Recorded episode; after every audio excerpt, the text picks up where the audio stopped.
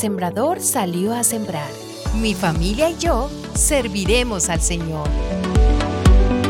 Entonces Dios le dijo a Jacob, prepárate, múdate a Betel, establecete allí y edifica un altar a Dios, quien se te apareció cuando huías de tu hermano Esaú.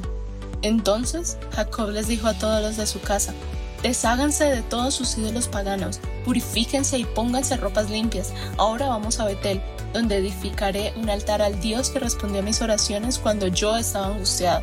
Él ha estado conmigo en todos los lugares por donde anduve Génesis 35, 1 al 3.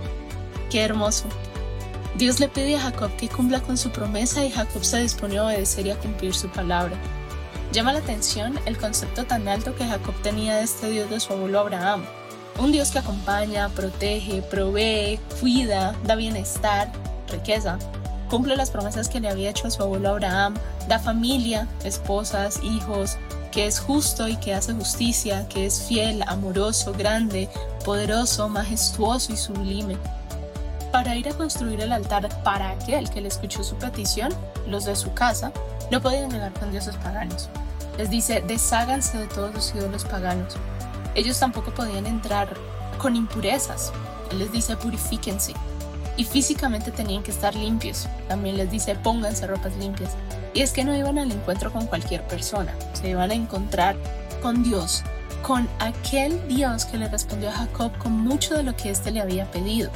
Génesis 28, 20 al 22 nos deja ver cuál fue la petición que Jacob le hizo a Dios. Dice, luego Jacob hizo el siguiente voto.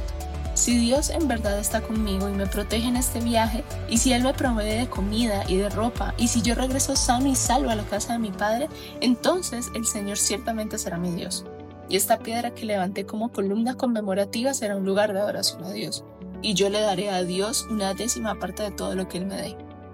Ahora, si usted es curioso y continúa leyendo esta maravillosa historia, va a encontrar todo aquello que Dios le concedió a Jacob. 1. La tierra en la que estás acostado te pertenece. Te la entrego a ti y a tu descendencia. 2. Tus descendientes serán tan numerosos como el polvo de la tierra se esparcirán en todas las direcciones, hacia el oriente y el occidente, hacia el norte y hacia el sur, y todas las familias de la tierra serán benditas por medio de ti y de tu descendencia. 3. Estoy contigo, y te protegeré donde quiera que vayas. 4. Llegará el día en que te traeré de regreso a esta tierra. 5. No te dejaré hasta que haya terminado de darte todo lo que te he prometido. Génesis 28, 13 al 15. Y además dice, ovejas, camellos y ganados, en Génesis 31, 1 al 18. En complemento de lo que Jacob le había prometido a Dios, se dispuso a regresar, pero le hacía falta tener la seguridad que no iba a perder la vida por un hombre, nada más y nada menos que por su hermano a quien éste había suplantado para obtener la bendición de su padre, que por derecho le correspondía al primogénito.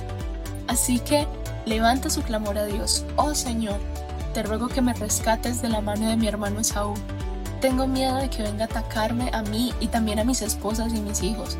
Génesis 32, 9 al 12. Nuevamente Dios le responde a Jacob. Al encontrarse este par de hermanos, se puede observar en el texto que el corazón de Esaú ya ha sido sanado. Al encontrarse Jacob con Esaú, su hermano, se abrazaron, se besaron y lloraron. Génesis 33, 1 al 17. Qué maravilloso es contemplar cómo la familia sigue estando en el corazón de Dios. Cuán hermoso es nuestro Dios. Si usted termina de leer el desenlace de esta historia, va a encontrarse con un Dios fiel que escucha nuestras oraciones y quien puede lograr mucho más de lo que pudiéramos pedir o incluso imaginar mediante su gran poder. ¿Qué enseñanza tan grande me deja esta historia? Clamar a Dios en medio de la angustia, creer que Dios siempre escucha, tener presente y no olvidar lo que le pide al Señor, entender que Dios siempre está a mi lado, cumplir lo que prometo a Dios presentarme junto a mi casa para adorar a Dios, libre de ídolos, libre de impurezas y con mi mejor pinta. Creer en el poder de Dios. Él puede lograr mucho más de lo que pudiéramos pedir o incluso imaginar mediante su gran poder.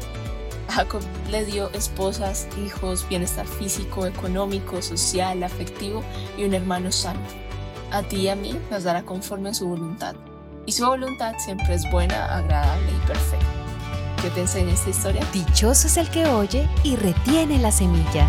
La semilla del día. La semilla del día es una producción de Iglesia Presbiteriana Cumberland.